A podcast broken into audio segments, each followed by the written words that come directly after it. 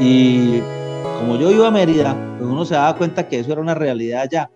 Y lloraba por Venezuela y oraba para que, eh, pues como ya era creyente, que Dios me diera como la oportunidad, como ese privilegio. yo seguía arrodillado ahí, cuando de repente yo siento las manos del pastor Jairo que se depositan sobre mis hombros y me dice, pastor me eres. Y el que estés aquí, gracias por haber ido a visitarme. Mire que después de que usted oró, cómo me sentí de bien y me abrazó. Después de que me tiene abrazado, entonces me dice, no, eche para allá. Y me suelta. Digo, ¿qué pasó? Me dice, no, es que por culpa suya ya estoy queriendo a los colombianos. A continuación, Sin Formato, el podcast. Conversaciones amenas, un tiempo diferente para estar libre de estrés.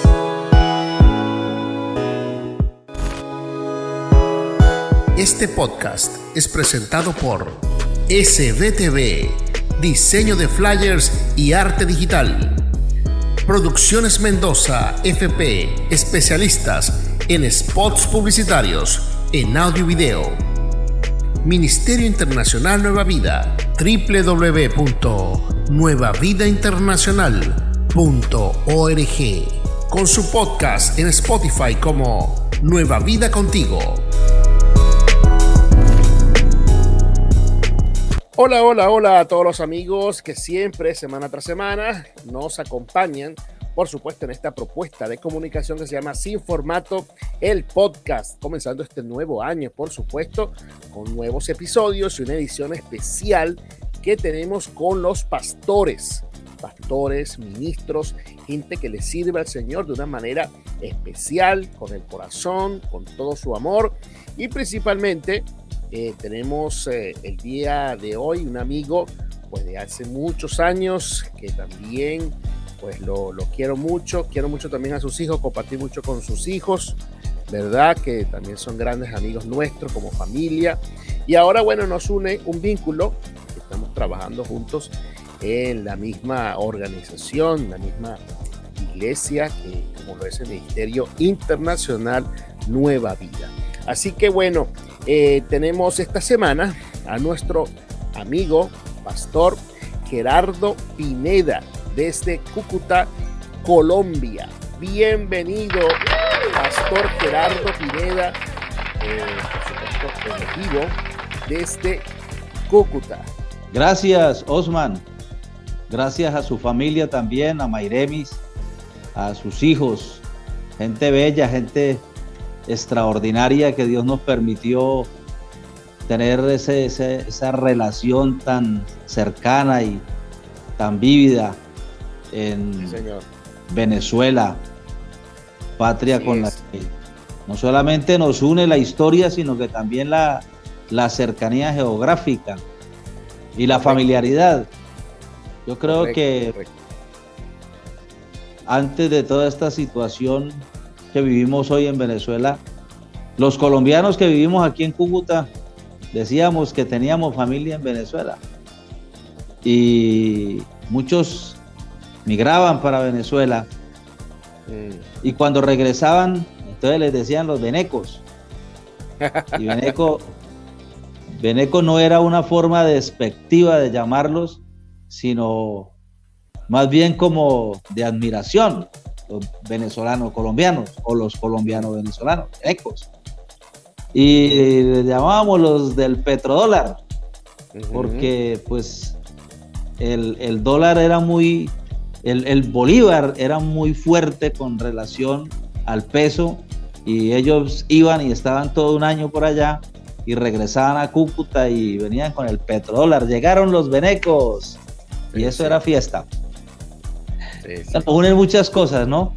Estamos hablando de qué año aproximadamente cuando usted, usted estaba en su amada Colombia y, y, migró a, a Venezuela. Estamos hablando de qué año.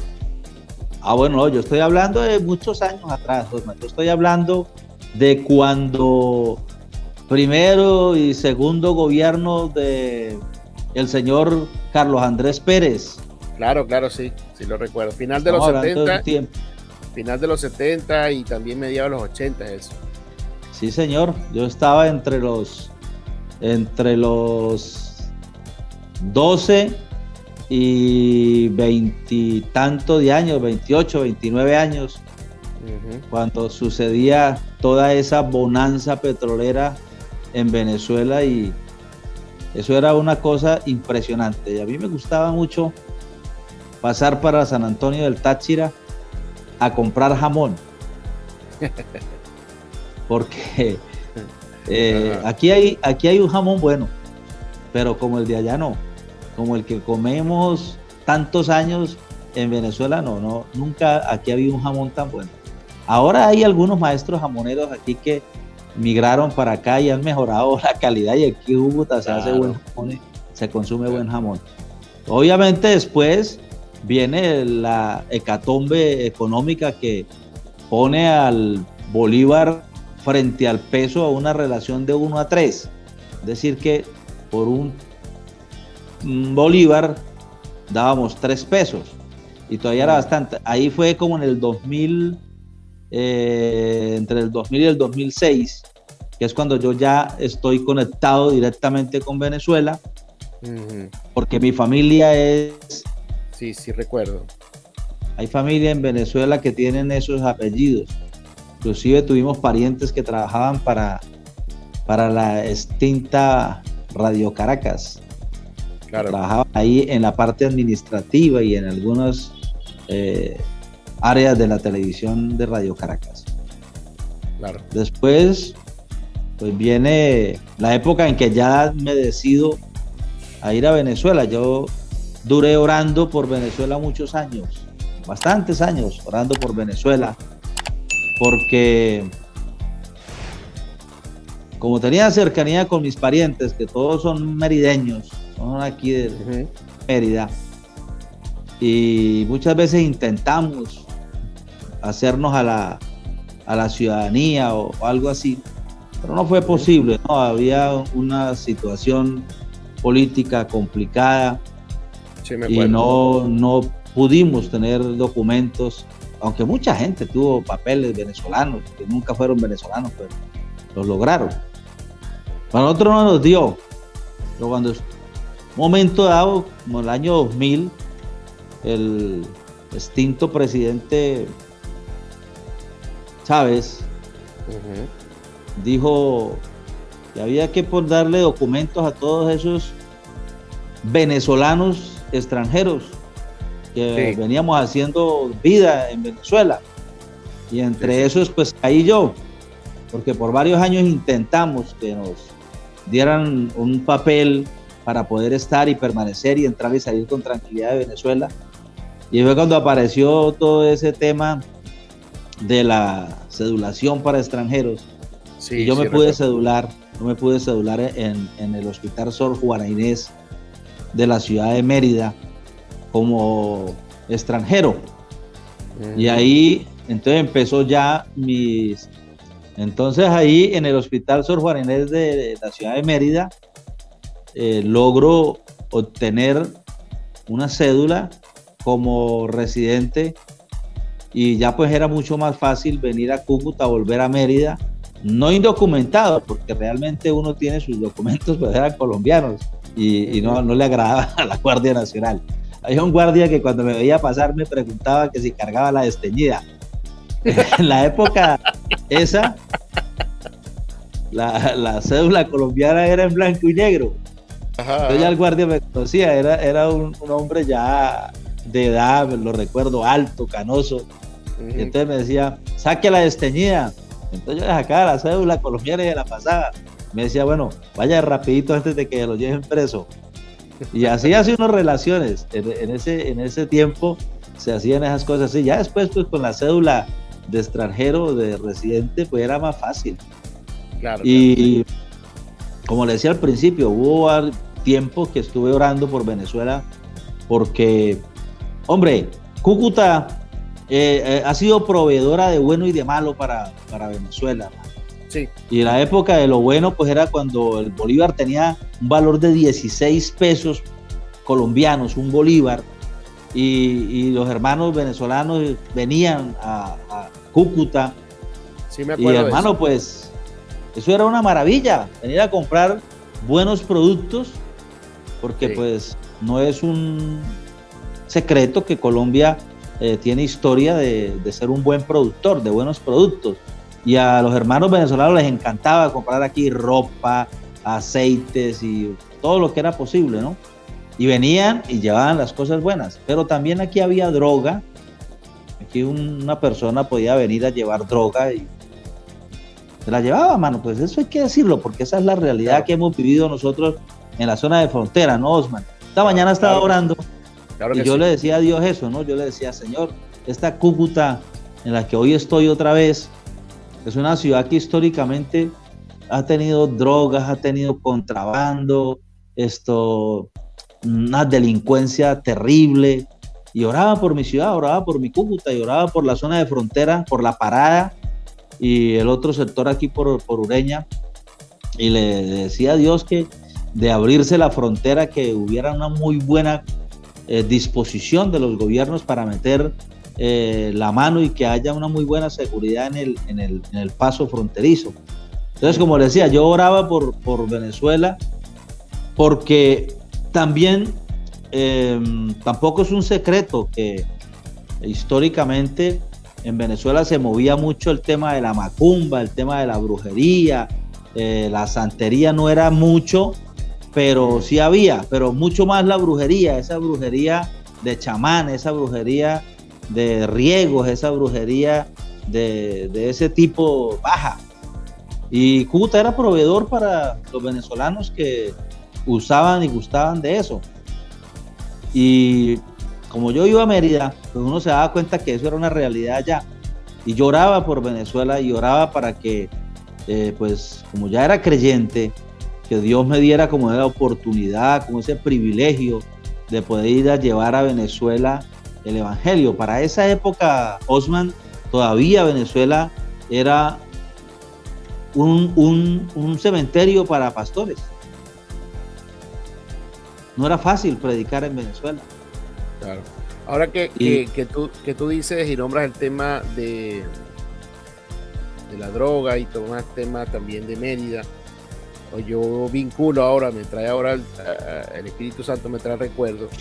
Eh, a final de los, um, de los 90, a mediados de los 90 yo estudié informática y me gradué, terminé eh, por allí en el año 98. Yo quería seguir estudiando porque realmente esa no era la carrera principal que quería tomar. Quería tomar era este diseño gráfico y cosas así que tenían que ver con la parte de dibujo y artístico. Pero en el estado de Aragua donde vivía era muy costoso. Y el único lugar donde lo daban era en la, en la Universidad de los Andes, la ULA, en Mérida. Y era, era, allí era gratuito, pero eso incurriría en que me tenía que, mudar totalmente para Mérida. Si sí, escuchaba, por supuesto sí escuchaba bastantes comentarios de gente que me decía, no, es que en, Mérida corre mucho la droga y hay muchos problemas y esa parte que quieres tomar de, estudiar. Eh, hay, muchos muchos chicos que están allá y están perdidos en la droga precisamente por, este, porque la ciudad está muy accesible a eso. Yo no entendía este, por qué sucedía eso siendo una, una ciudad tan principal, tan linda, que se hablaban cosas tan hermosas y que sufría estos problemas por la puerta de atrás.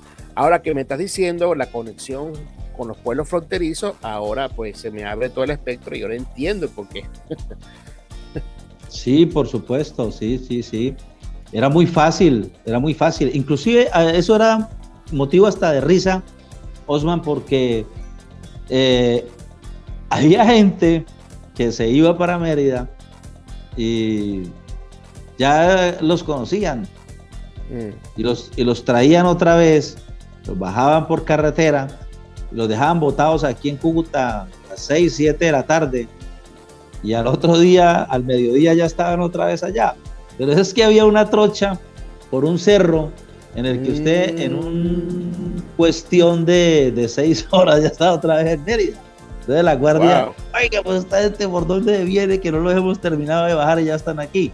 Entonces esa era la trocha en la que se llevaba, eh, se lleva o se llevaba ese asunto por allá. Y sí, mucha gente, mucha gente muy buena, muy interesante, gente que seguramente hubiera podido llegar a grandes cosas, se quedó anclado en, en, como decíamos ahora, en lo que se fue mal de aquí, ¿no? En lo que no, que no era conveniente entre el intercambio de dos, de dos naciones hermanas, de dos naciones vecinas. En ese orden de ideas, mm. cuando se da ya el, el, asunto de la cédula y cuando ya tengo cómo entrar y salir con tranquilidad de Venezuela, eh, mi hermana y mi cuñado. Te plantea la idea entonces de, de, de, salir de allá y entrar en Venezuela, ¿no? Establecer. Sí, por supuesto, por supuesto. además de eso, mi hermana y mi cuñado habían eh, tenido un impasse económico bastante fuerte aquí y se fueron mm. para Venezuela y allá volvieron otra vez a recuperar, después de mucho tiempo, de mucho sufrimiento, de muchos problemas difíciles, lograron otra vez activarse la parte industrial, porque ellos son industriales, y fue cuando se estableció Mobiliario Caleb. ¿Recuerda Mobiliario Caleb? Claro, sí, que estaba en Villa de Cura, ¿no? Eh, hacían las sillas, las sillas para sí, auditorio. Sí. sí, sí, sí, Entonces, bueno, se va a hacer una conexión bien interesante a través de conexión cristiana, precisamente. Y Maranata Valencia le hace la primera compra de sillas a mi cuñado, 5 mil sillas. Claro. eso le da inmediatamente un impulso eh, extraordinario a la empresa de mi cuñado y me invita para que pase unos días de vacaciones allá. Mm. Y la verdad que pues yo estaba trabajando en una ferretería aquí, hermano, y estaba económicamente bastante eh, maltrecho. Mm. Y le dije que sí, que yo me iba para allá y que me iba a pasar unos 15 días allá y le dije a la patrona que me iba y ya me dijo, si se va, se va sin plata porque no hay plata para vacaciones. Entonces le dije, no, no hay problema, me voy. Y hermano, recogí la ropa, pero ve aquí interesante esto, cuando yo recogí la ropa, yo no me llevé ningún jean viejo, ni ningún zapato viejo, ni ninguna franelilla vieja, ni nada de ropa vieja. Yo me llevé toda la ropa buena que tenía, la metí toda dentro de una maleta, hermano. Y yo me despedí de Cúcuta. Mm. Y así llego a, Cagua, allá donde fui feliz. Llego a Cagua y en Cagua inmediatamente empiezo a trabajar en la empresa de mi cuñado, empiezo a, ayudar ahí en, la parte del taller, la parte de taller, a trabajar manualmente, hacer todero, lo que hubiera que hacer lo hacía.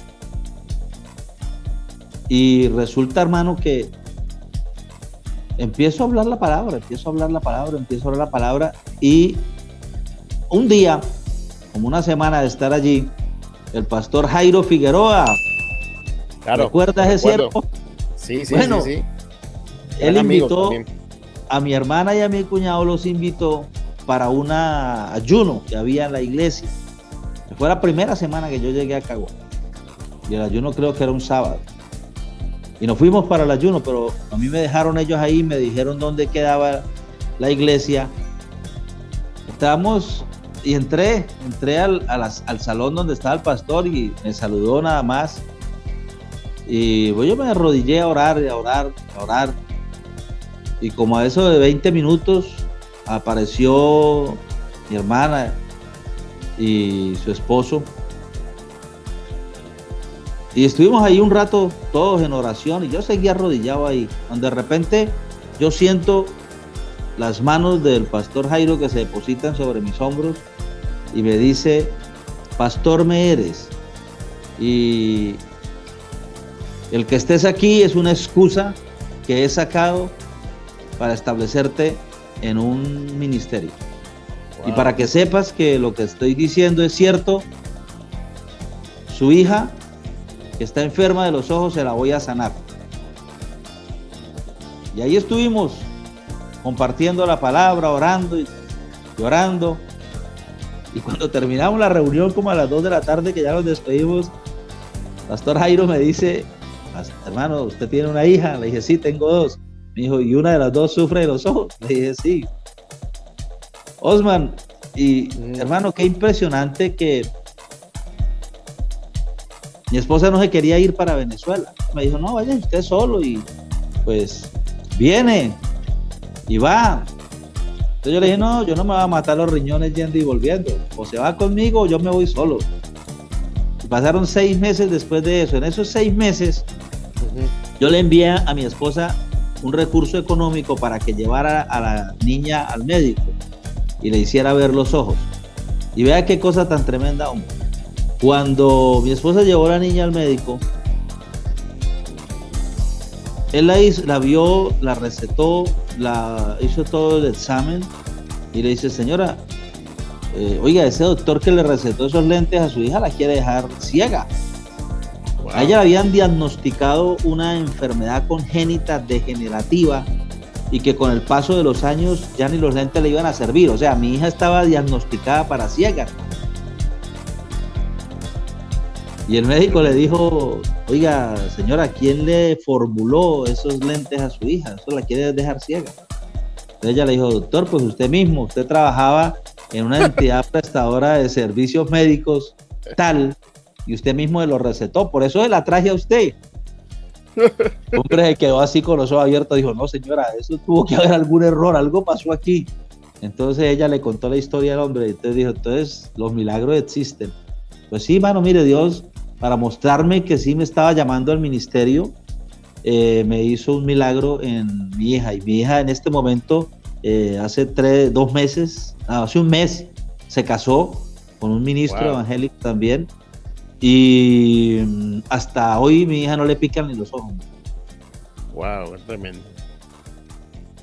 Así me llama Dios para desarrollar un trabajo en Venezuela.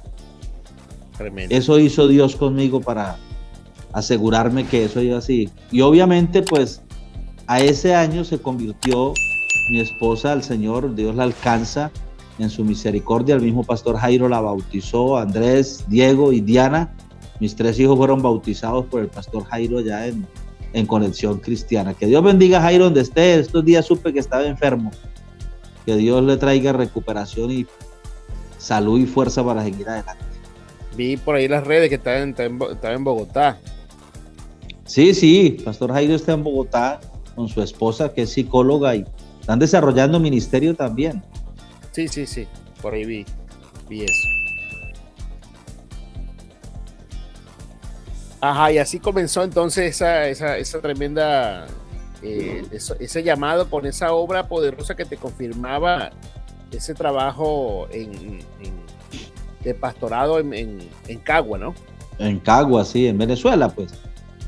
Bueno, y cosas que pasan, ¿no, Osman? Cuando yo llegué ahí a Venezuela, eh, mentalmente, yo decía, Venezuela es pan comido porque uno aquí en Cúcuta salía al centro y escuchaba hablar a un personaje y uno decía, ese es de Mérida. Escuchaba hablar otro y decía uno, ese es de Caracas, ese es de Maracay, ese es de cualquiera de las zonas, porque los acentos, eh, la velocidad con la que se hablaba, y en general uno creía que conocía la idiosincrasia del venezolano. Para uno venezolano aquí eso era el común, eso era silvestre. ¿no? Los encontraba por toda la ciudad. Pero cuando ya está uno en el, en el, en el juego, cuando ya está uno en la ciudad, cuando ya está uno dentro de la gente, es cuando se da cuenta que no es tan pan comido que digamos. Bueno, usted lo debe estar viviendo. Yo no sé qué tan pan comido era para usted el argentino, pero para mí el venezolano era pan comido porque los conocía. Claro. Pero qué va, Todo tiene su vuelta. Así es, así es. Todo tiene su, adaptación, todo tiene su, manera de, Tú sabes que en el llano, en el llano me hace recordar una, anécdota, en el llano venezolano, este, eh, al llanero le gusta mucho comer de todo, ¿no? Cazar y comer. Entonces, este, sí se come mucha mucho carne vacuna, pero eh, si se atraviesa lo que le llaman un, lagarto de estos pequeños. No, no, un lagarto estos pequeños, un cocodrilo. Ah, una baba. Un babo. Una baba, un babo, un babo. Entonces eso también, también pasa, porque se comen, se comen lo que es la cola y la costilla, y realmente es bastante sabroso.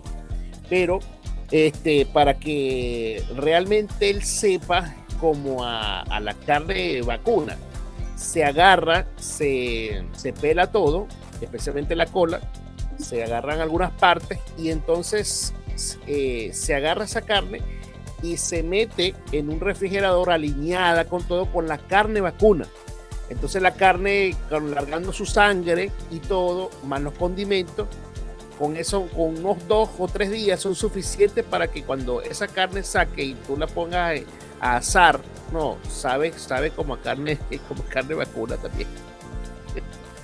Deliciosa, deliciosa. Yo no sé, si, se, no sé si se acuerda de, Sí, hombre. No sé si se acuerda de Miguel Álvarez. Miguel Álvarez, él tenía un negocio de reparación de, de turbo diésel ahí por la intercomunal. Claro, sí, sí, sí, sí, sí me ah, acuerdo de él. Él murió, él murió hace cuatro o cinco años. Sí, sí, Resulta que Miguel Álvarez llegó un día a la iglesia.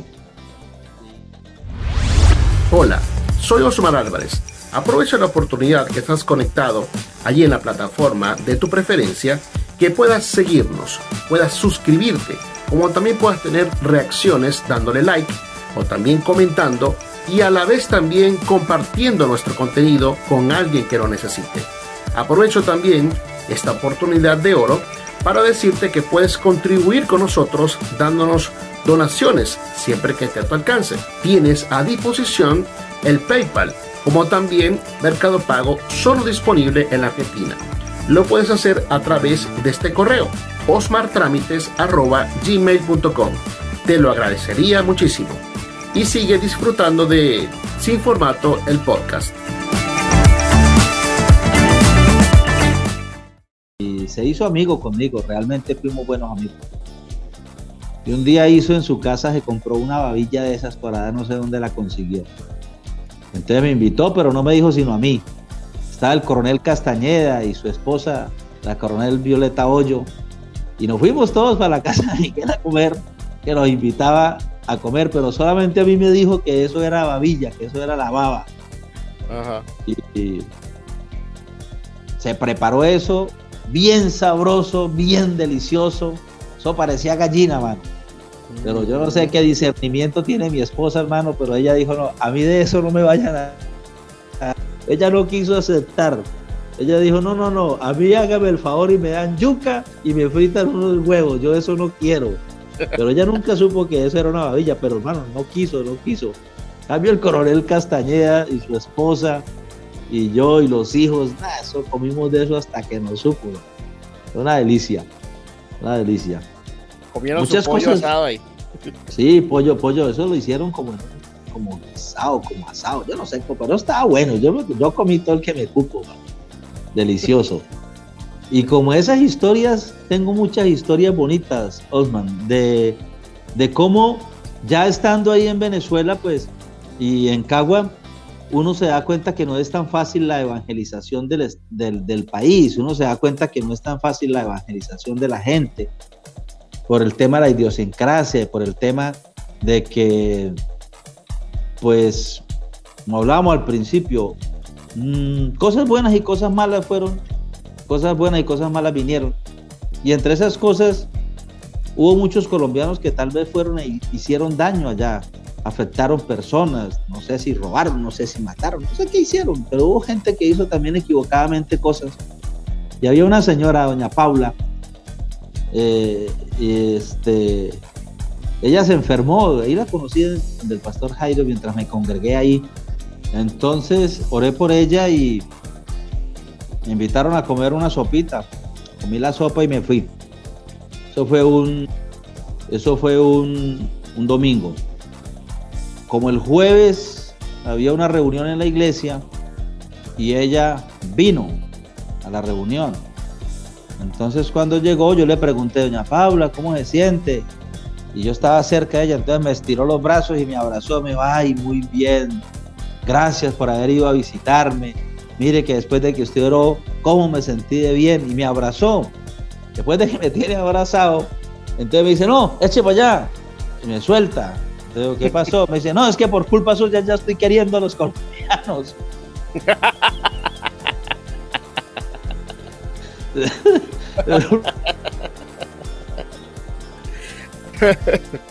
no había pasado, yo no creo que habían pasado seis meses de, eso. Para esa época vine después de, de, seis meses precisamente, vine a Cúcuta y le dije a mi esposa que yo no me iba a quedar solo en Venezuela y que tampoco yo iría a venir cada dos meses o cada 15 días, porque no era la idea. La idea es que de donde estoy yo está ella y si no, pues que las cosas no iban a funcionar entre nosotros. Yo iba a servir a Dios y era necesario movilizarme para abrir una nueva dimensión en la vida y en las cosas, ¿no? Claro, claro. Y así es como termino llevándome a mi esposa y a mis hijos para Venezuela. Y de una manera milagrosa también. Yo mismo fui al consulado venezolano, hablé y hermano, en una semana todo estaba listo para mi esposa y mis tres hijos. Visas para ingresar al país. Wow. Sin nada más que hacerlo. Después vino el tiempo de la educación, los muchachos entraron a estudiar ahí en el San, en el San José, ahí hicieron muy buenas relaciones con mucha gente interesante y algunas personas importantes de la ciudad. Y los muchachos eh, estaban sin el documento, sin la cédula. Y ese fue otro, otro, otro tramo complicado porque ya la iglesia estaba creciendo y ya había gente eh, bautizada, ya teníamos un, local, ya habíamos empezado el trabajo ministerial para, para la época en que los muchachos están avanzando en el colegio y ya iban pasado dos años de estar ahí más o menos pero ellos no tenían documentos para permanecer en el país, ellos estaban eh, ilegales, por no decir documentados, sino ilegales. Y mm. apareció una mujer que Dios trajo a la hija de ella primero, que era compañera de los niños en el liceo, de Andrés y de Diego en el liceo. Y esa niña se enamoró tanto del Señor, se enamoró tanto de, de servir en la obra y todo, que prácticamente estudiaba ahí pues, llegaba, hacía las tareas y todo eso ahí en, la iglesia y permanecía con los muchachos. Y esos fueron días muy bonitos, muy felices, pero ellos seguían sin tener documentos. Y había una maestra ahí en el San José que era costeña o aquí colombiana, pero de aquí de la costa. Oiga, y tenía a Diego de Monte, No me dejaba respirar ese muchachito. Colombiano, le decía, usted no se va a graduar, usted no sé qué, pero eso era una presión horrible. Y Diego, pues él siempre ha sido, no temperamental, pero él no se queda callado, él dice lo que tiene que decir. Y un día como que fue ácido con la, profesora y le dijo, ¿usted qué? Usted es una caliche porque usted es una colombiana con la venezolana.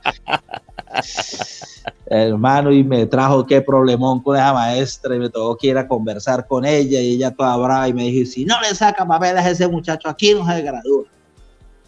Y apareció entonces la mamá de esta niña que le estoy contando, que llegó a la iglesia, molesta, porque la niña pasaba mucho tiempo en la iglesia.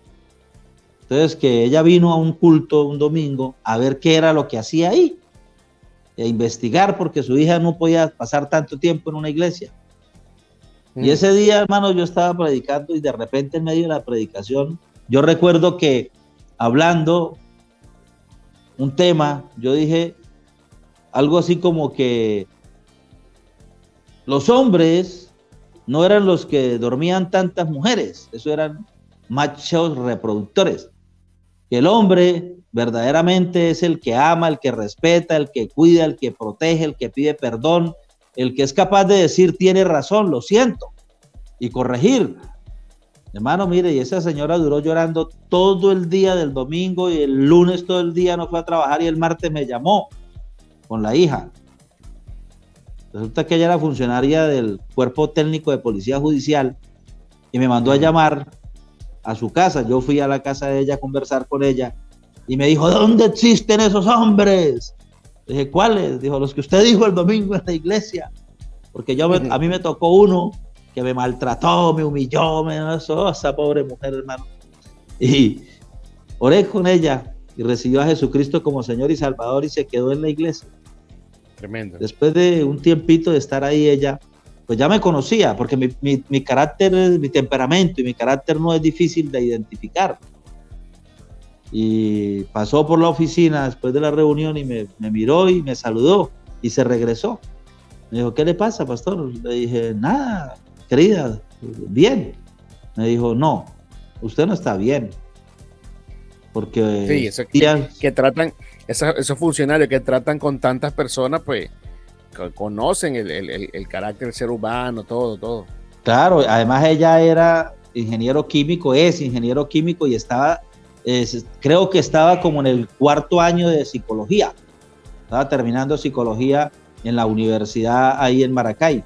Mm. Esa universidad grandota que hay que no recuerdo cómo se llama. Entonces le dije, siéntese. Y le conté la historia con la maestra y le conté que ya pues todos los días Dieguito me llegaba con una historia nueva y una molestia nueva.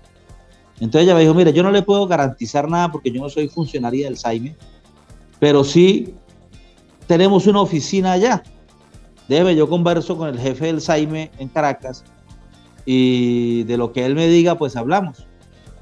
Pues hombre, mire usted que ella conversó, el tipo le dijo que me llevara, ella fue conmigo, me lo presentó y él me presentó con un funcionario allí que le resolvió el problema a mis hijos, a mis tres hijos y a mi esposa, de ya de la permanencia y con cédula de, residencia en Venezuela. O sea que en cuestión de dos años nosotros ya estábamos legales en el país, trabajando en, el tema de la obra y antes de que esta señora nos llevara al Saime, eh, después de pasar todo un día de estar en el, en el Saime y que literalmente mm, el funcionario me dijera, eh, venga dentro de dos meses porque ya no hay tiempo para atenderlo. Yo me paré, hermano, llorando frente a la oficina del director del Saime y dije, aquí nunca más vuelvo hasta que Dios, en el nombre de Jesucristo, me traiga con un funcionario que me permita traspasar esa puerta. Y así pasó esa mujer me abrió las puertas para el documento de identidad y para resolver el tema que había que resolver con documento. Ahí poco a poco Dios fue aparejando todas las cosas y me fue plantando en Venezuela, me fue plantando en Cagua y todas las cosas que pasaron, ¿no? Hermosas, preciosas, fue una cosa impactante cómo fue Dios haciendo cosas. Mire, recién que llego, pues yo estaba trabajando con mi cuñado, ahí no duré sino como ocho meses. Mm. Y ya el pastor Jairo veía en mí. Eso, eh, más o menos fue qué año, 2004, 2003. No, eso, eso, yo estoy en Venezuela desde el 2000, pero hasta el 2006 es que estoy en Cagua, hasta el 2006 es que yo ya llego a Cagua y me establezco en Cagua. Eso ya fue como en el 2008, más o menos, 2006, ah. 2008, que ah, todos estos acontecimientos que estamos hablando. Pero cuando yo llegué a Cagua, eh, un día me fui a tomar un, un, café en una panadería que hay ahí bien bonita, al frente del Centro Cristiano. ¿Usted se acuerda cómo se llama? Claro, claro. Este. Terrazas. Terrazas. ah, cierto, las terrazas, sí, sí. Terrazas. Me fui a tomar un café con pan ahí en las terrazas y me quedé mirando para el frente y había un, un alfajol, ¿recuerda? Sí, sí. Al lado de la bomba, de la bomba de gasolina. Hermano, y me quedé mirando para allá y fue un impulso que vino de parte de Dios a mi corazón.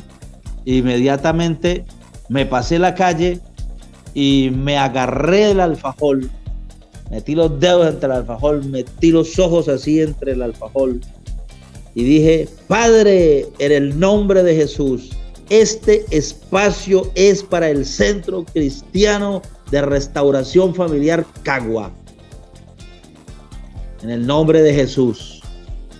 Solté y me volví otra vez para la panadería. Bueno, y usted sabe la historia. Claro, sí.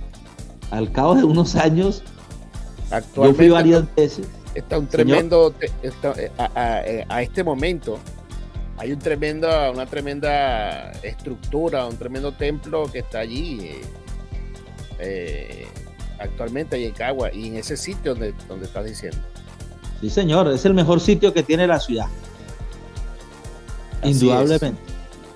Osman, fui varias veces queriendo conversar con los dueños de la Trinidad, que eran los dueños del lote. Uh -huh. Y nunca me, nunca me recibieron, nunca fue posible conversar con ellos.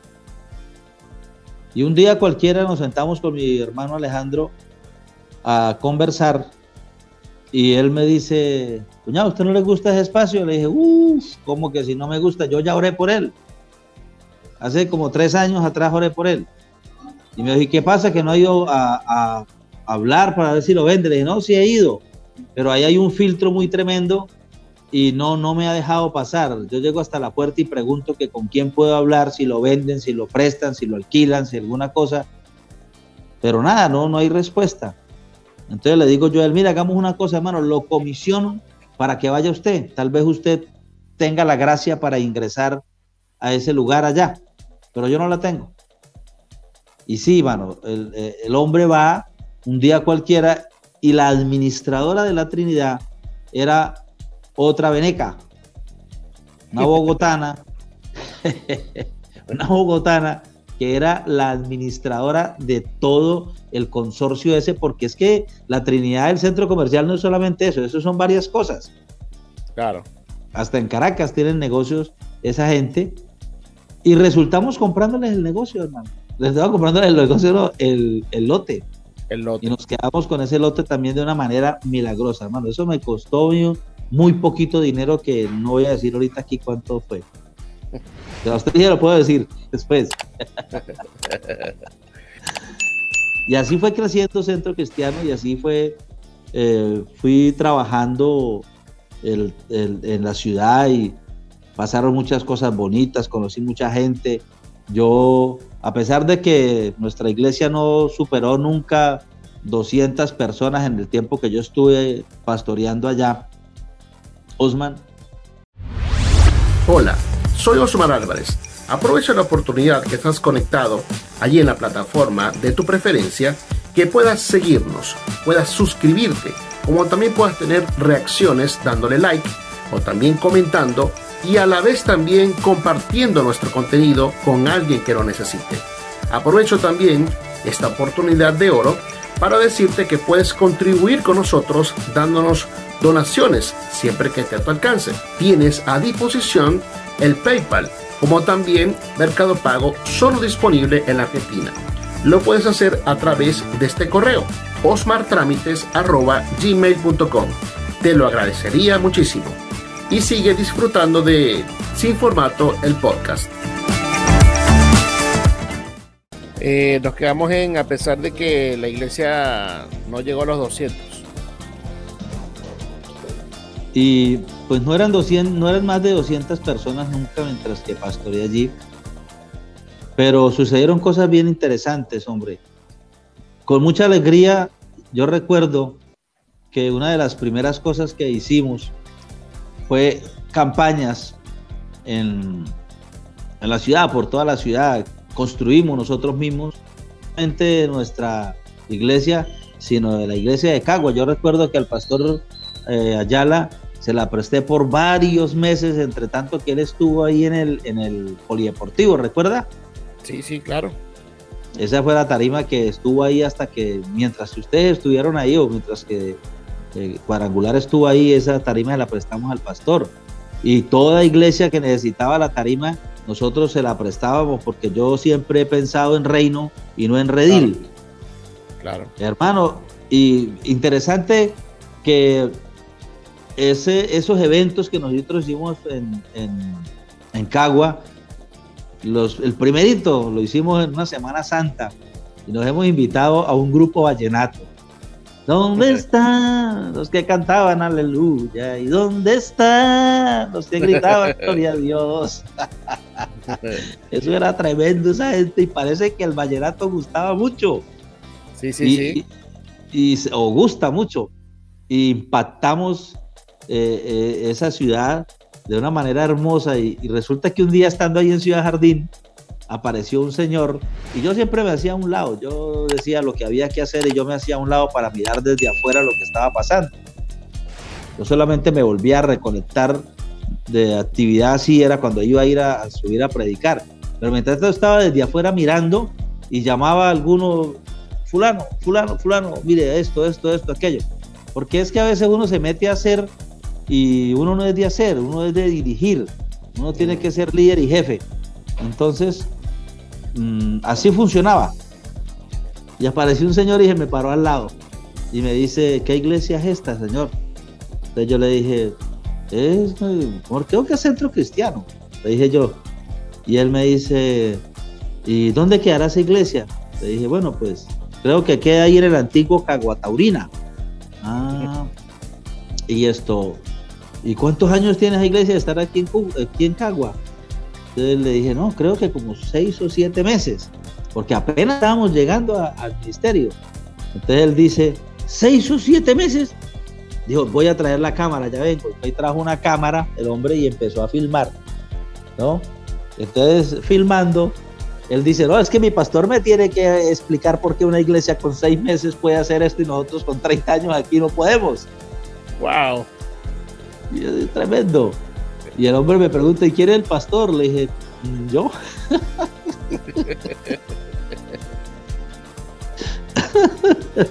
Le dije, yo. Ya, eso fue. Hombre, quedó mirándome así, ¿no? Eh, no sé si de asombro o qué, pero eso fue cosa bonita, cosa bonita. Otra cosa hermosa, hermano, que a mí me, me enternece mucho el corazón. Y por usted mismo lo puedo decir yo salía por la ciudad de Cagua, hermano, y yo dejaba el carro parado en la puerta de la casa. Y teniendo carro caminaba por la ciudad, Osman, y se paraba gente, bajaban los vidrios del carro. Pastor Gerardo, mano, Dios le bendiga. Y seguía. Todo tipo de carros. Carros bonitos, carros pequeños, carros grandes, carros llenos, carros con, un, con el conductor y me saludaban, hermano. Me separaban para saludarme. Y yo le di mucha gloria a Dios y hoy, hoy, hoy, aquí sentado, le doy gracias a Dios. Yo creo que yo llegué a ser uno de los pastores más conocidos en la ciudad de Carlos. Sí, sí, claro que sí. le doy gracias a Dios por eso. Y amigos extraordinarios, Pastor Jesús de Casa del Padre, ese hombre grandote, en un día y me abraza y me dice, amigo. Y después me, me agacha así para mirar y me dice, es que usted se muestra amigo. Eso no se olvida, hermano. Son cosas hermosas. Un hombre con un este, corazón eh, hermoso. Precisamente a este momento que estamos grabando, eh, debe, eh, vas a ver cuando, cuando salga este un video que hicimos con unas, unos discípulos de él que están en el Zulia precisamente, que están haciendo una obra con unos niños. Y bueno, me, hizo recordar al pastor, um, al apóstol Jesús un rato allí. Y bueno, en, Cabo vivimos muchas cosas hermosas. Que e, esas experiencias nos ayudan al, sitio que actualmente estamos, de donde estamos, lo, que vivimos, lo hermoso que se hizo y que bueno, Dios sigue siendo eh, el mismo. Ajá, entonces después de esa experiencia que viviste en Cagua, actualmente estás ahora eh, de nuevo en tu tierra natal, Cúcuta. ¿Cómo se da el, regreso a esto? ¿Te vienes de nuevo con toda tu familia o cómo, cómo se vive esta transición? Bueno, esto empieza porque yo entrego Cagua y me voy para Ciudad Ojeda y termino pastoreando Cabimas y Ojeda con la iglesia que yo estaba. Y ahí estoy unos seis años en Cabimas. Estuve también muy hermosa experiencia en un barrio en donde se tenía un, espacio y, sin paredes. Era solamente el techo y unas rejas hechas con tubo de una por una. Y ahí hice una experiencia muy bonita con los muchachos, que hay varios que están fuera de Venezuela y tenemos contacto a través de las redes, porque es que hoy es muy fácil mantener el contacto con la gente. Sí, sí, sí.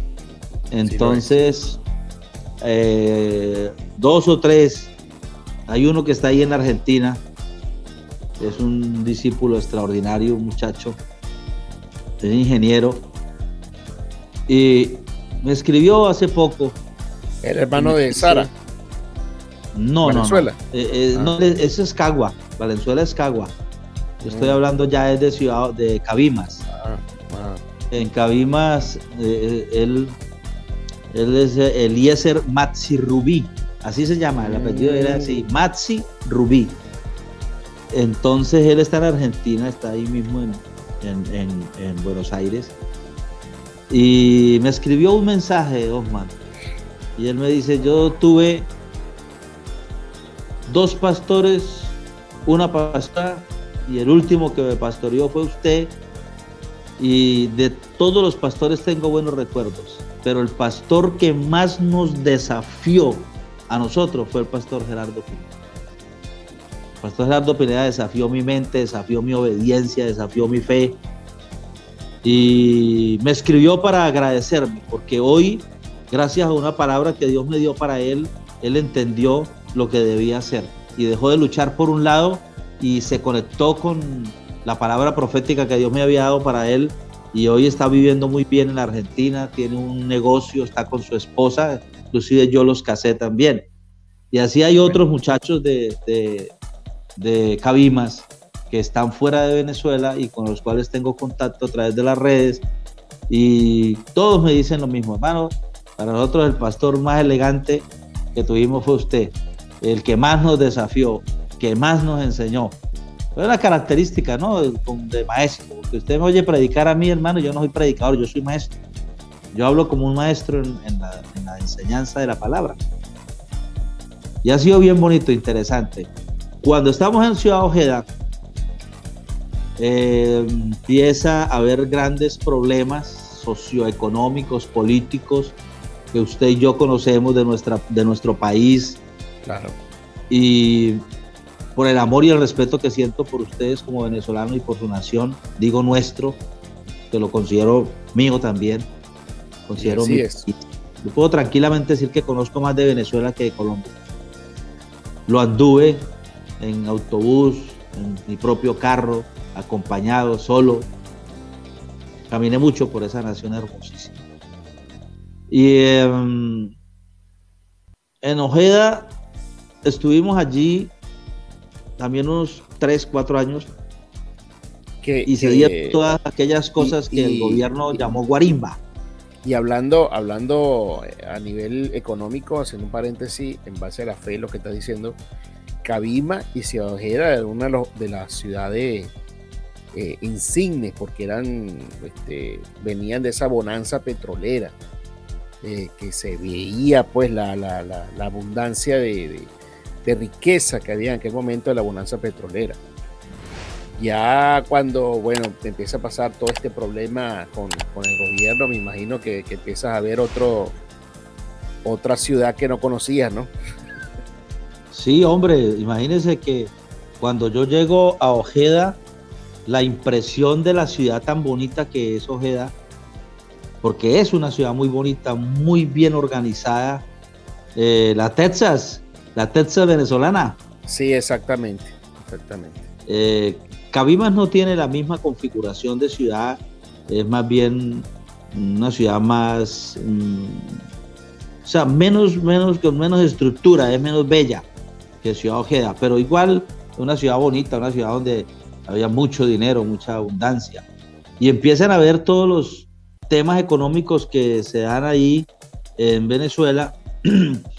Y no no hay ese apoyo económico que requería eh, mantenerme en Venezuela. Y yo tenía eh, la iglesia que yo había asumido en, Cabimas y en Ojeda, Era una iglesias pequeñas con 45 personas, una y con 12 personas la otra, o 13 personas.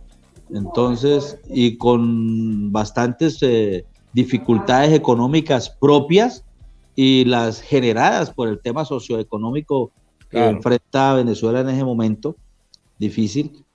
Y no hay ayuda económica. Eh, yo me veo asfixiado económicamente y termino por entregar la iglesia, termino por decirle al pastor que no, no, no puedo seguir en una eh, situación en donde el, alquiler de la, de la iglesia en, en, Ojeda se paga en dólares, el alquiler de la casa, del apartamento se paga en dólares y los ingresos son en bolívares. Entonces ahí teníamos una gran eh, desbalance eh, económico, ¿no? No era posible, ¿no? Yo no podía seguir pagando en dólares algo que me estaba ingresando a mí era en, bolívares. Entonces no era posible. Y no hubo como esa respuesta económica de la iglesia. Yo entrego. En ese momento es cuando se muere Miguel Álvarez. Y no, Miguel Álvarez no. En ese momento, hermano, sucede un desastre en, en mi familia, en Mérida, que pues lamentablemente asesinan a un primo mío en Mérida. Eso fue una tragedia, hermano. Un asesinato que no, no voy a contar. Muy fuerte, muy triste, muy difícil para todos, para la familia. A mí me llega la noticia del, del fallecimiento de mi primo y decido viajar a la ciudad de Mérida para visitarlos y acompañarlos. De hecho, pues yo soy el único creyente evangélico en, en, ese sector de la familia. Ellos son Pineda Vargas. Y llego a Mérida y estoy llegando ya, estoy próximo a bajarme del autobús en el terminal, cuando me llega una llamada de un mutuo amigo de Varela, Valera, Valera. ¿Recuerda Valera? Claro, sí. A Hernancito. Hernancito Valera me hace una llamada y entonces yo veo el, número telefónico y le contesto. ¿Qué pasó, Hernancito? Pastor Gerardo, ¿cómo está? Bien, Hernancito, cuénteme, ¿qué le puedo servir, querido? Entonces me dice, es que lo estoy llamando, hermano, porque quiero que usted conozca al apóstol Montoya que es el apóstol con el que nosotros estamos aquí en los Estados Unidos y estamos sirviendo a Dios y él quiere organizar una iglesia en Venezuela, él quiere eh, dar cobertura para algunos ministros en, en, Venezuela. Y yo tengo entendido que usted está fuera ya de la organización con la que estaba. Me gustaría que lo conociera. Le dije, no, hermano, yo no creo que pueda porque yo estoy lejos de Cagua. No, no tengo chance de llegar. ¿Cuándo es eso? Me dijo, ya, hoy empezamos las tres días de administración con el apóstol. Le dije, no, yo no puedo, hermano. Estoy llegando a Mérida. Me dice, no, es que es el Mérida. es el Mérida. ¿Cuándo los podemos ver? Le dije, no, pues déjeme, hermano, yo vengo por un tema familiar muy fuerte. Después le cuento cuál es el asunto. Inmediatamente termine este asunto, aquí lo llamo.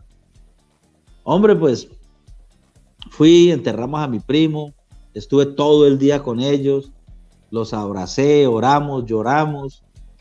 Y en la noche, entonces yo le dije a mis primos que aparte de estar ahí por el tema de ellos, pues tenía otro asunto ya con mi parte religiosa, porque ellos son católicos profesantes.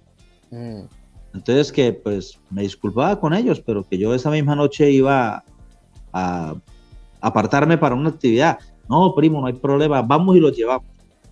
Y sí, me llevaron hasta un cierto sitio donde me recogieron algunos hermanos ahí de Mérida. Y conocí al apóstol Montoya. Conocí al apóstol Montoya, estuvimos tres días, pasamos extraordinario, se proyectó el trabajo para eh, tres o cuatro iglesias en Venezuela bajo la cobertura del Ministerio de Nueva Vida Internacional. Pero yo estaba terminando de entregar todavía las, la iglesia y no podía salir corriendo tan pronto. Entonces tenía que terminar todo mi proceso porque las iglesias son del Señor, pero cuando está uno bajo cobertura, bajo eh, autoridad, pues tiene que sujetarse y tiene que dejar todas las cosas bien correctas para que no hayan señalamientos ni nada, todo lo que es ético y todo lo que es correcto, hermano. Porque nos debe caracterizar, ¿no? No solamente por ser ministro, sino por ser cristiano. Que todas las cosas tienen que ir dentro del marco de lo correcto, dentro del marco de lo legal, para que no queden señalamientos. Y eso fue lo que hice. Y estuve casi un año después de esa reunión, cerrando el ciclo con la iglesia anterior. y un día, a la muerte, entonces ahora sí, es la muerte de mi amigo Miguel Álvarez, de su apellido. Y me llamaron, yo estaba aquí en Ureña, predicando en una iglesia, cuando me llama una señora de Cagua y me dice, yo apenas identifico que es la señora, le digo yo, fulanita de tal, cuéntemelo, usted que lo sabe todo. Y ella me dice, no, pastor, cuénteme usted que lo sabe todo. Entonces, Juan, Juan, nos reímos. Y me dice, pastor, Miguel Álvarez se murió. ¿Cómo? No, que murió Miguel Álvarez. No, no me diga eso. Cuélgueme inmediatamente que yo voy a llamar.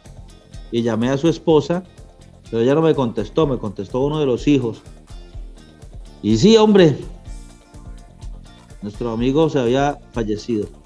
Y yo le dije al muchacho, dígale a su mamá que no entierren a Miguel hasta que yo llegue, que me esperen. Quiero verlo todavía.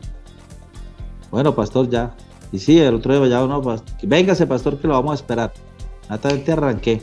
Cogí dos pantalones, dos camisas y arranqué para Cagua. Llegué al mediodía y en la tarde lo, lo cremamos. Y ahí me encuentro con el pastor Michael Girón. Claro. Tremendo amigo, que lo había conocido en, Mérida junto con el Hernancito y el apóstol Montoya.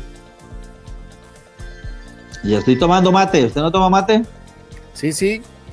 Pasa que ahora no, no, no, tengo acá, no, traje porque me vine en una reunión express aquí y prácticamente aterricé de una vez. Entonces armé todo el equipo, la computadora y eso. Y no me dio oportunidad ni siquiera de hacerme un mate. Tengo aquí agua, mira. Ah, bueno, ya el agua me la tomé. Ahora sigo con el mate. Mate caliente, rico. Bueno, Osman, y me encuentro con el pastor Michael. Y el pastor Michael me dice, ¿qué está haciendo, pastor Gerardo? Le dije, hermano, ya estoy libre, ya entregué la iglesia, entregué todo, entregué las cuentas, entregué las, los, elementos que son propios de la iglesia, silletería, instrumentos, todo inventariado ya. No, no soy pastor ya de ninguna de estas iglesias. Esperar a ver qué Dios hace, porque yo tengo que esperarme aquí un año más, entre tanto que se gradúa Diego de la universidad, porque ya había perdido tres años de la Universidad de Maracay. Entonces era necesario quedarme en, en Ojeda ese año para que Diego terminara su, su carrera en la universidad. Y ese año fue un año sin hacer nada, sin ingresos, sin iglesia. Eh, muy difícil. Pero como en el ministerio las cosas son así, ¿no? Unas son de cal, otras son de arena. Pero Dios nunca falta. Dios nunca nos hizo falta. Dios siempre estuvo con nosotros. Y estando en, ya en el entierro de Miguel, el pastor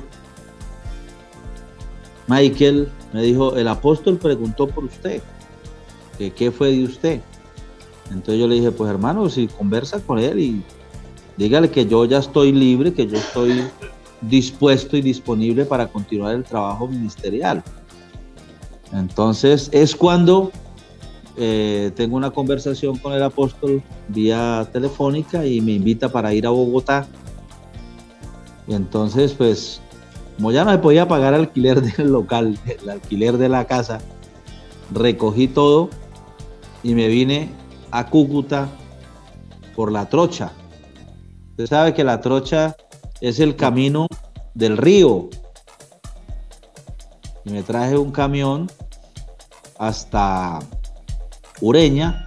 En Ureña lo montaron en, en otro carro, en otro camión, me lo pasaron la frontera y me vine con todas mis cosas, con mi familia y todo, así de... ¿Cómo se llama eso? de insopato. Pues como, como, como furtivo, ¿no? Como furtivo. Y llegué a Cúcuta. como que si fuese de forma ilegal a tu propio país. O ilegal para mi propio país porque ya los problemas que habían entre los dos gobiernos eran tan fuertes que no podía uno entrar como salía, había que entrar por la trocha. Y me vine para Cúcuta. Eso fue ya finalizando el año 18. Y empecé a reconocer la ciudad.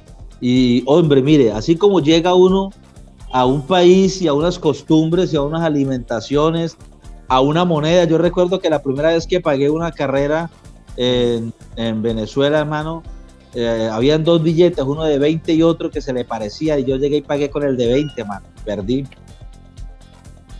Perdí. Claro. Perdí mi platica. Porque eran dos billetes, el de 20 y otro que eso eran muy parecidos. Sí, sí. 20 y 2000. O 2000. Exactamente. Y la carrera eran 2000 bolívares que valía, y yo pagué 20 mil y me bajé contento, hermano. Cuando me fui a dar cuenta, uy, perdí el resto de plata. Y eso era plata en esa época. Sí, sí, sí. 20 bolívares era billete, man. Y entonces, volver a Cúcuta, pues también fue traumático. Osman, pareciera que no, hombre, pues que cómo va a ser traumático volver a su propia ciudad. ¿Cómo va a ser complicado volver a su propio dinero, a su propia comida, a sus propias costumbres?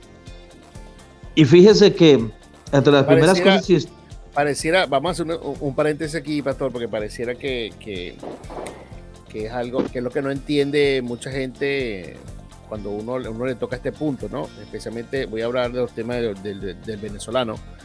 El venezolano regresando de nuevo a Venezuela luego que se ha ido a, otro país.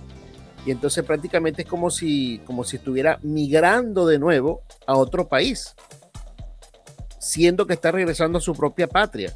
¿Por qué digo esto?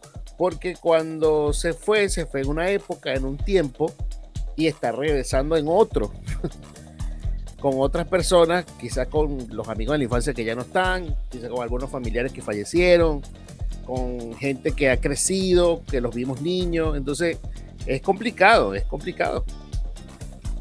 Sí, hombre, no es fácil. Y, llega uno a la ciudad y, hombre, salir uno al centro de la ciudad caminar el centro, caminar la ciudad, caminar el barrio. Y bueno, los que son del barrio aquí, porque yo me crié donde estoy, yo me crié, la gente de la cuadra me conocen y los conozco, pero se movía uno cuatro o cinco cuadras hacia el centro, porque yo vivo en el centro de la ciudad. Oiga, que nadie lo salude a uno, hermano. Mm. Que nadie le levante la mano cuatro meses, cinco meses. Y era un perfecto desconocido en la ciudad, pero perfecto desconocido. Y un día me paré y dije yo, Dios mío, pero sería que se murió toda la gente que yo conocía. Sería que se murieron mis amigos. ¿Qué pasó? Y fue como, como del cielo la respuesta, hermano, porque como dos o tres días después voy caminando y de repente eh, viene un personaje en una bicicleta y me dice Gerardo Pineda. Entonces yo lo volteo a mirar, venga, venga, venga, venga, espere, espere, pare. Y sí, el hombre para y frena y se devuelve. Y, ¿qué hermano? Cuénteme, saludarlo. Y lo saludé y lo abracé y no sé qué, y dónde andaba, que tantos años sin verlo, no, yo estaba en Venezuela, hermano, yo estaba pastoreando, yo soy, por la gracia de la misericordia del Señor Jesucristo, soy creyente y, y estuve pastoreando varios años en Venezuela y no sé qué, y bueno, bueno, y de ahí para allá se me volvió a destapar la ciudad y cada vez que salía, entonces ya encontraba gente conocida, compañeros del colegio, compañeros del, del instituto donde me gradué, eh, hasta la misma familia Osman. Mire, para el año 18, a finalizar del año 18, se me ocurrió la idea de reunir toda la familia que hay aquí en Cúcuta. Y empecé esa labor y liderando ese tema de, de reunir a familia. 110 personas y no, no fueron todas, no fueron todas. Entre los Pinedas, Casanovas, Ormazas y Palencia, los cuatro apellidos, reuní 110 personas y no fueron todas. Unas por antipatía familiares y otras porque no, o sea, no entendieron que era una invitación y que todos íbamos a poner para que todos tuvieran algo que comer y que beber. Y fue una reunión bien interesante. Entonces eso pues me abre más la ciudad, ¿no? Eh, termino ese año 18 teniendo unos grupos empresariales en las empresas de calzado. Yo termino con uno, dos, tres, cuatro grupos de conexión empresarial en, fábricas de calzado. Bien bonito, un trabajo bien bonito. Y empieza el año 19, en febrero, marzo, ya tengo seis grupos de conexión empresarial y estoy empezando con un grupo aquí en la casa y de esas empresas ya venían más o menos unas 12 personas. Nos reuníamos aquí en esta sala. Aquí mismo, nos reuníamos. Y ahí estábamos empezando el trabajo. En marzo, en abril se cierra todo. En abril viene el atentado criminal que yo llamo así, atentado criminal del SARS dos, porque tampoco acepto claro, estamos hablando, que Estamos hablando que fue el 2020, ¿no? Del 19 al 2020. Eso fue el 19 ya, sí. Estamos hablando del año 19. El 18 lo cerramos con eh, cuatro grupos. El 19 hacia la época en que viene el cierre mundial del atentado criminal del SARS-2. Este es cuando tengo seis grupos y el grupo aquí en la casa con la gente que está viniendo y todo se cierra, hermano. Todo se cerró en agosto. Em, no sabemos cómo. Nos contagiamos las 13 personas que vivimos en esta casa. Esto es un edificio con tres apartamentos. Y vivimos 13 personas y todos terminamos contagiados de COVID. Wow. Mi esposa, mi cuñado y yo terminamos en las UCIs. En Cúcuta, fue, em. en Cúcuta fue bastante agresivo el contagio, ¿verdad? Porque incluso me acuerdo que, mucha gente también falleció. Mucha gente. Nosotros perdimos en ese momento, para finales de agosto, murió mi cuñado. Principios de agosto murió mi sobrino. Wow. Murió dos primos de mi esposa y creemos que uno de esos dos primos fue el que nos trajo el COVID. Entre las cuentas que nosotros hacemos, porque nosotros estábamos encerrados aquí. Y en agosto yo caigo con COVID. Y el año 19 y el año 20 yo estuve demasiadamente enfermo, demasiado convaleciente. Fue eh, problemas cardíacos, mm. problemas pulmonares, problemas de tensión y diabetes. Ese atentado criminal iba acabando con mi salud. Yo quedé pesando eh, como unos 70 kilos. Wow. Más o menos, de los 90 kilos que llegué a pesar. Quedé pesando unos 70 kilos. Y con todas esas anomalías de salud, estuve el año 19, pues porque todo estuvo cerrado aquí y el año 20 recuperándome. El año 21 volvemos otra vez a la pelea y volvimos a establecer el trabajo. Vuelvo otra vez y abro los grupos de conexión eh, empresarial, pero ya muchas de las personas que venían al grupo de la casa, donde estábamos, pues era el grupo fundador, eh, murieron. Y habían una pareja de venezolanos fue los únicos que sobrevivieron eh, de todo ese grupo que venía, que se estaban con nosotros aquí, se murieron en el tema del COVID. Y ella quedó aquí en Cúcuta, en Colombia, trabaja en una de las fábricas de calzado, pero él se terminó yendo hacia Chile, él está por allá en Chile haciendo su, su vida, porque aquí no, no le fue posible. Y ahora estamos en la sala de una casa de uno hermano, usted lo debe conocer también. Es Mailur, usted debe conocer a Mailur. Claro, sí, sí, sí, la conocí. Alejandro eh, y a su hijo Gilberto. Entonces, pues eh, Dios me da la oportunidad de poder conectarme con ellos y ellos están viviendo en un sector aquí no muy, muy bueno. Entonces, consigo aquí en el barrio una casa, la alquilamos y les entregué la casa para que ellos vivieran. Y ahí en la sala de esa casa estamos llevando el trabajo de Nueva Vida Internacional. Ahí estamos sembrando la obra. No ha sido fácil, Osman, no. Es increíble eh, el ámbito espiritual post pandemia es un ámbito espiritual bastante fuerte. Yo no sé cómo lo sienten ustedes en Argentina, pero es un ámbito espiritual bastante, bastante fuerte. Hay, hay una tendencia al ateísmo. Eh, en Colombia en este momento estamos luchando porque mm. no, no se aprueben ya más cosas. Hola, soy Osmar Álvarez. Aprovecha la oportunidad que estás conectado allí en la plataforma de tu preferencia, que puedas seguirnos, puedas suscribirte, como también puedas tener reacciones dándole like o también comentando y a la vez también compartiendo nuestro contenido con alguien que lo necesite. Aprovecho también esta oportunidad de oro para decirte que puedes contribuir con nosotros dándonos donaciones siempre que esté a tu alcance. Tienes a disposición el PayPal como también Mercado Pago solo disponible en la Argentina. Lo puedes hacer a través de este correo osmartramites.gmail.com. Te lo agradecería muchísimo. Y sigue disfrutando de Sin Formato el podcast.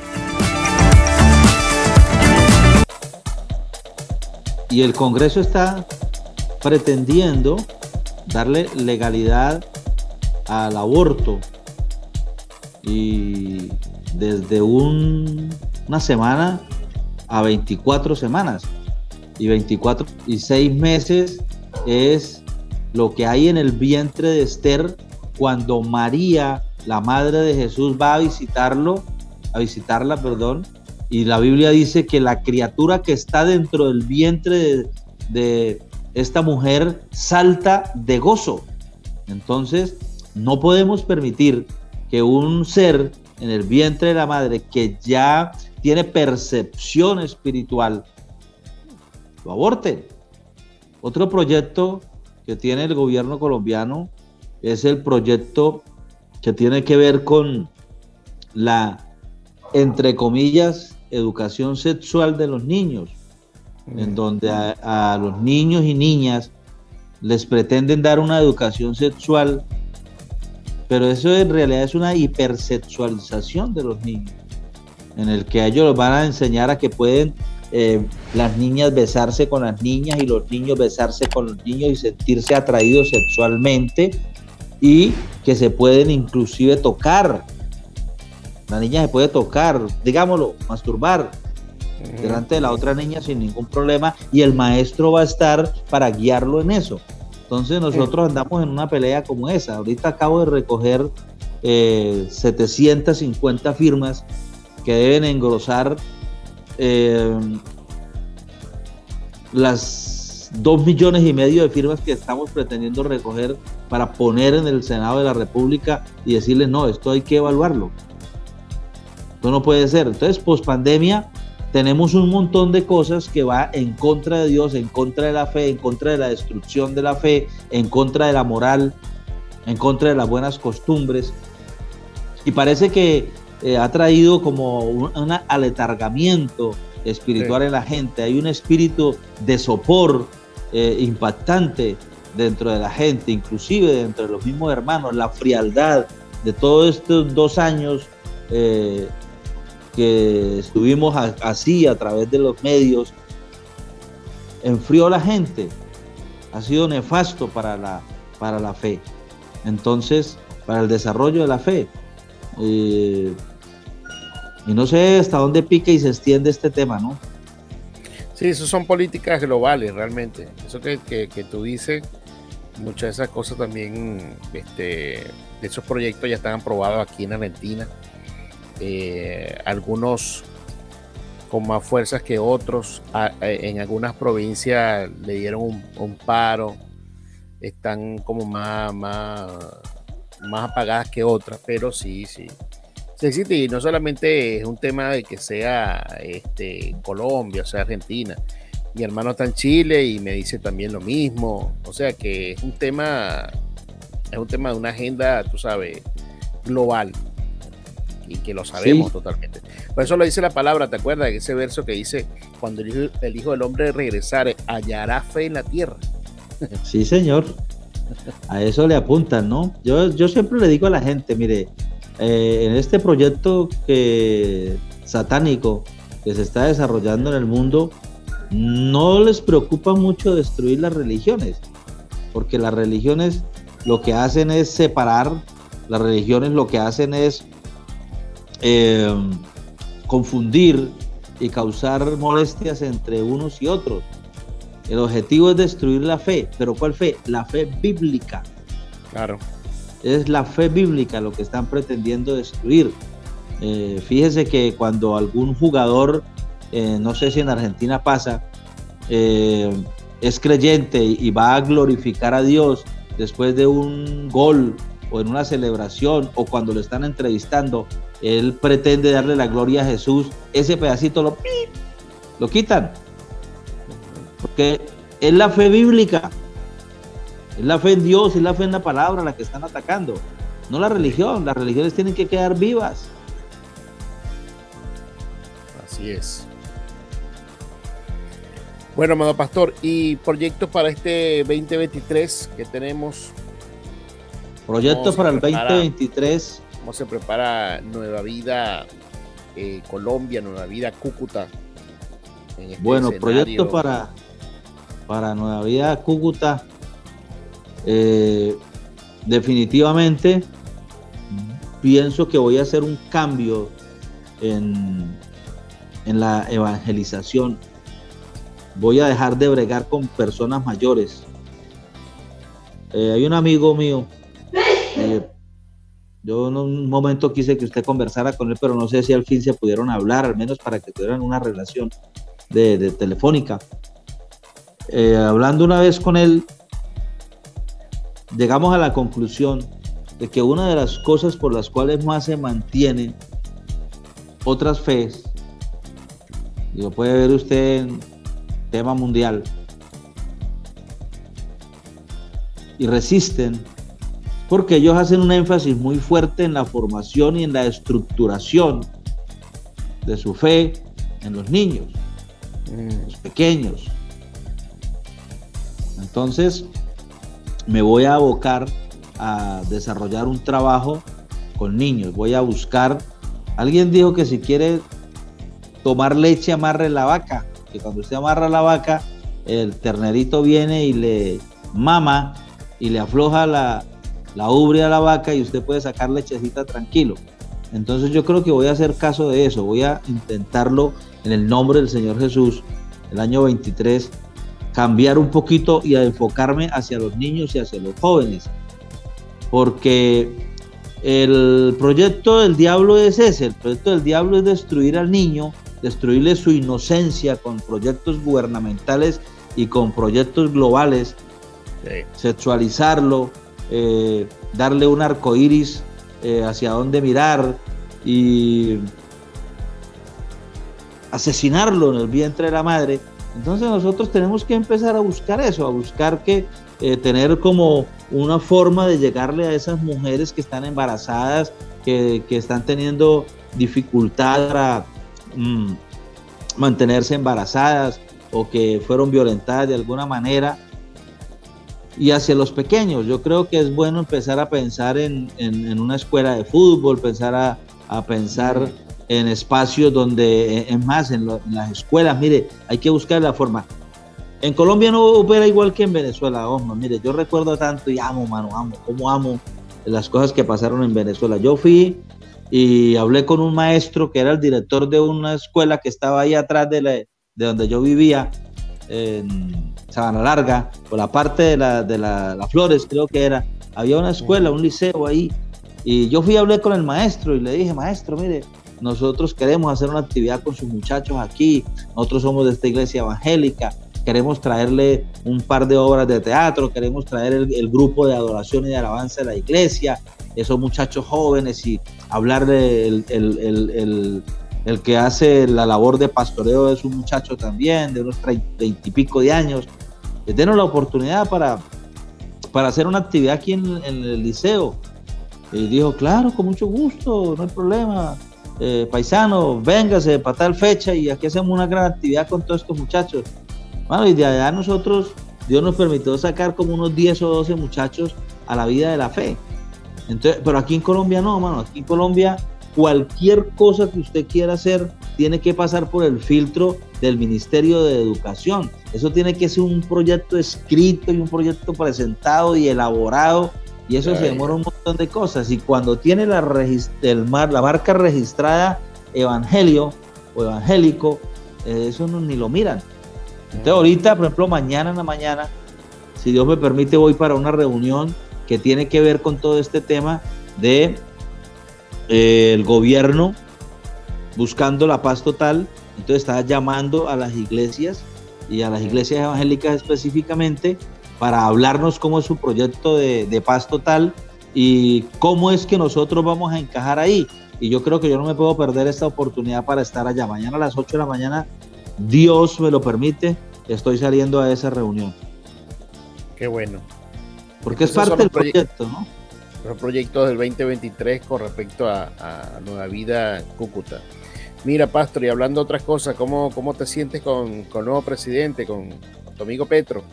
¿Cómo están las cosas? ¿Cómo están esas relaciones con amigo Petro? Bueno, entonces el, el gobierno tiene varios proyectos que tienen que ver con la globalización, eh, en Colombia.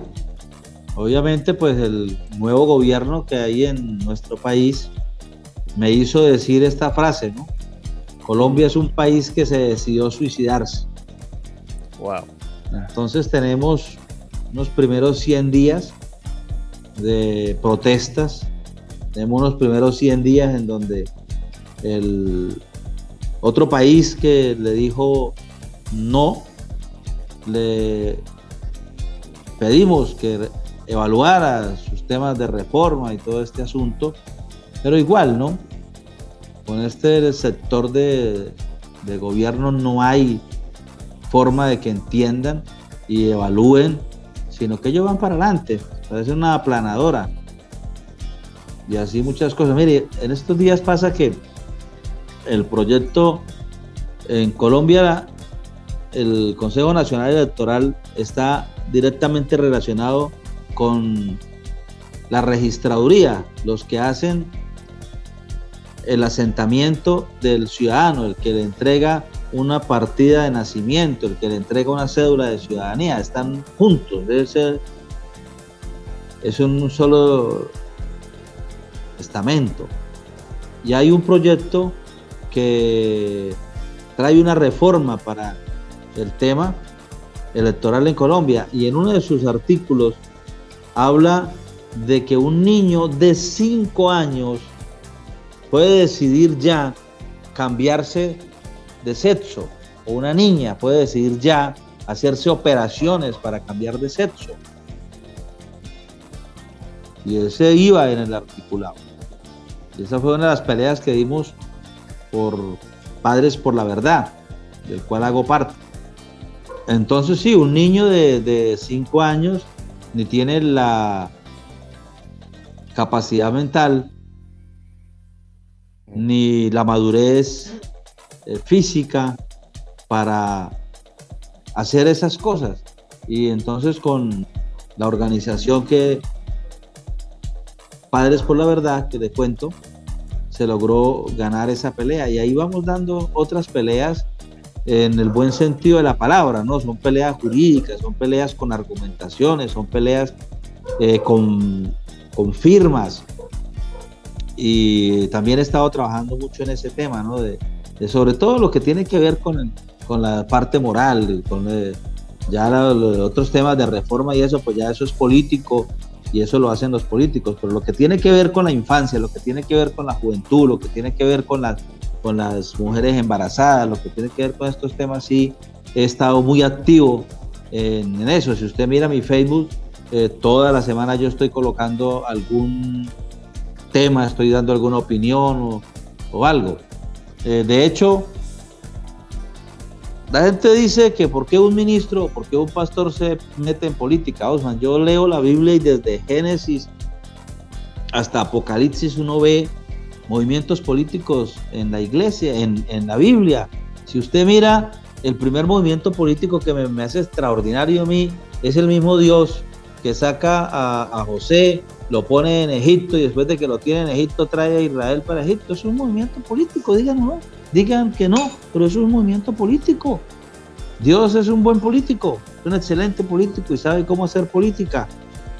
Un libro de reyes, prácticamente. Libro de reyes, profeta Jeremías. ¿O es que usted cree, hermano querido, que uno pararse en un púlpito o en la calle y decirle a la gente arrepiéntase y conviértase de sus pecados y de su mala manera de vivir? ¿Usted cree que eso no es una protesta? Es una protesta en contra de qué? En contra del pecado, de la manera mala de vivir, de la droga, del alcoholismo, de toda cuanta inmundicia el ser humano ha adoptado. Eso es protesta de alta calidad. Juan el Bautista. Qué cosa tremenda ese hombre, hermano. ¿Por qué cree que le quitaron la cabeza? Por estarle diciendo inmoral al rey. Oiga, inmoral. ¿Qué hace con, qué hace con la esposa de su hermano? Así es. Entonces, a mí que no me digan que un pastor no me puede meter en política.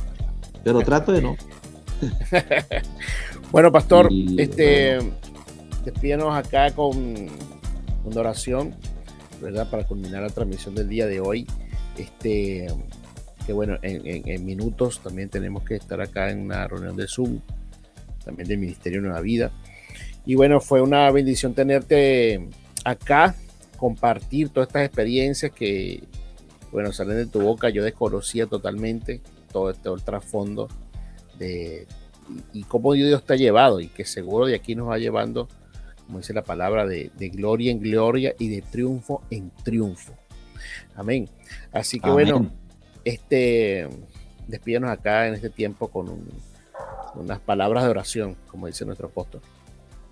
Bueno, primero que todo, le doy gracias a Dios y le doy gracias, a Osman, por este espacio. No sé si sin formato era que yo podía hablar todo.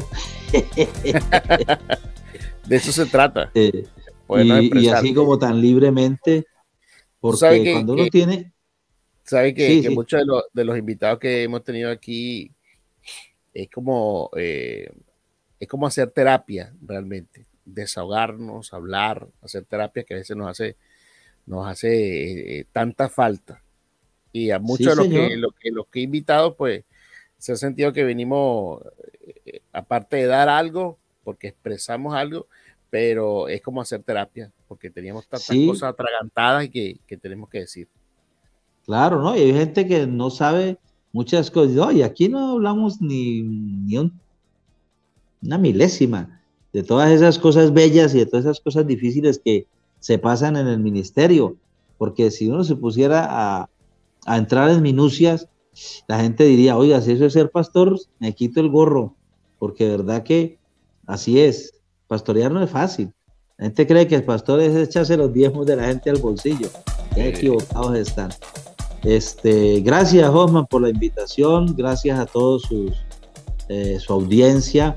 Que Dios les bendiga mucho. Espero que estas pequeñas eh, sucesos que acontecieron en mi vida y les, les motiven a creer que cuando Dios llama, eh, Dios paga y paga bien, porque Él es el que invita. Y que las cosas que se dijeron sean bien entendidas en el mismo espíritu en el que se hablaron, el mismo espíritu en el que se dijeron. Oramos entonces y nos despedimos de su audiencia con un fuerte abrazo. Su esposa, por favor, me la saluda, los muchachos, a su hija, al nieto, porque entiendo que ya este ahora es el lobo feroz.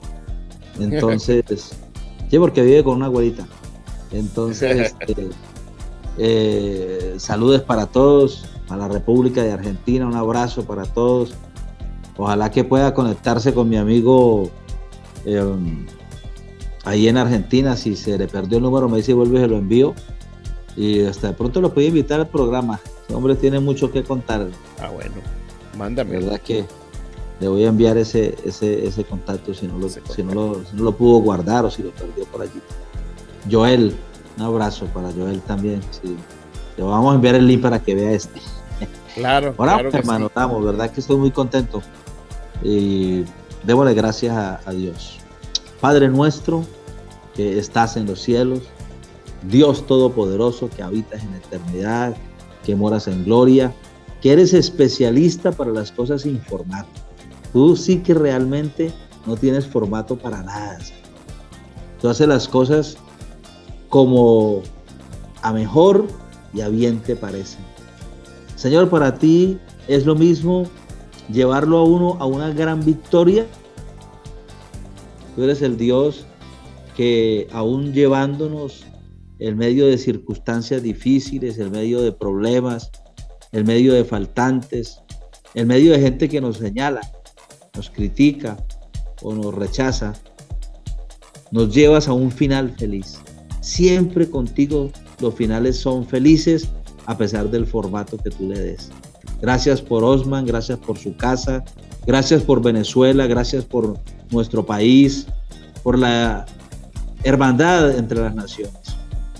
En el nombre del Señor Jesucristo, gracias Padre bueno por darme la oportunidad y el privilegio de poder hablar estas cosas para que la gente se anime a creer que tú eres un Dios que pagas bien cuando invitas.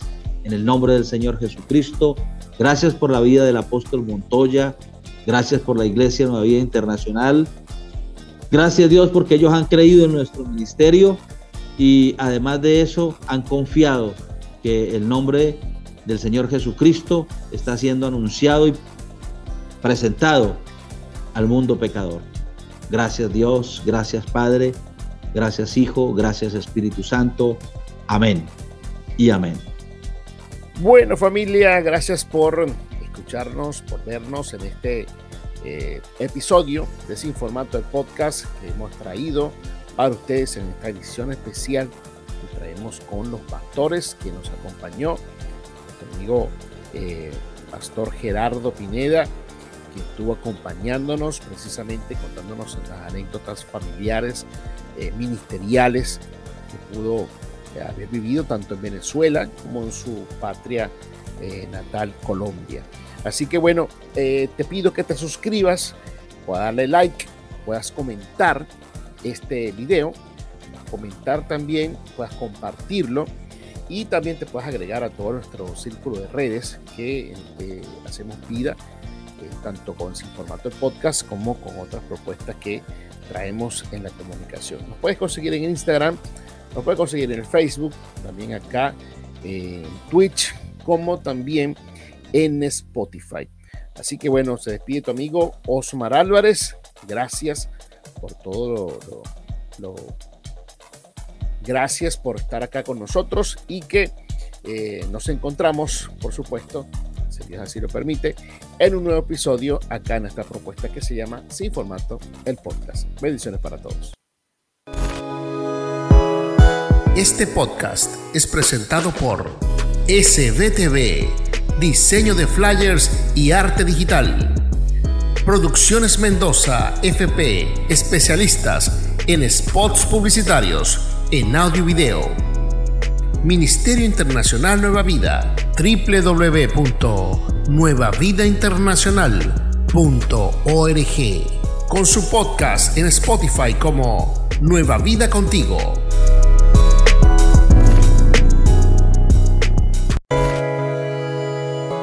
Y esto fue Sin Formato, el podcast. Nos conectamos en una próxima oportunidad.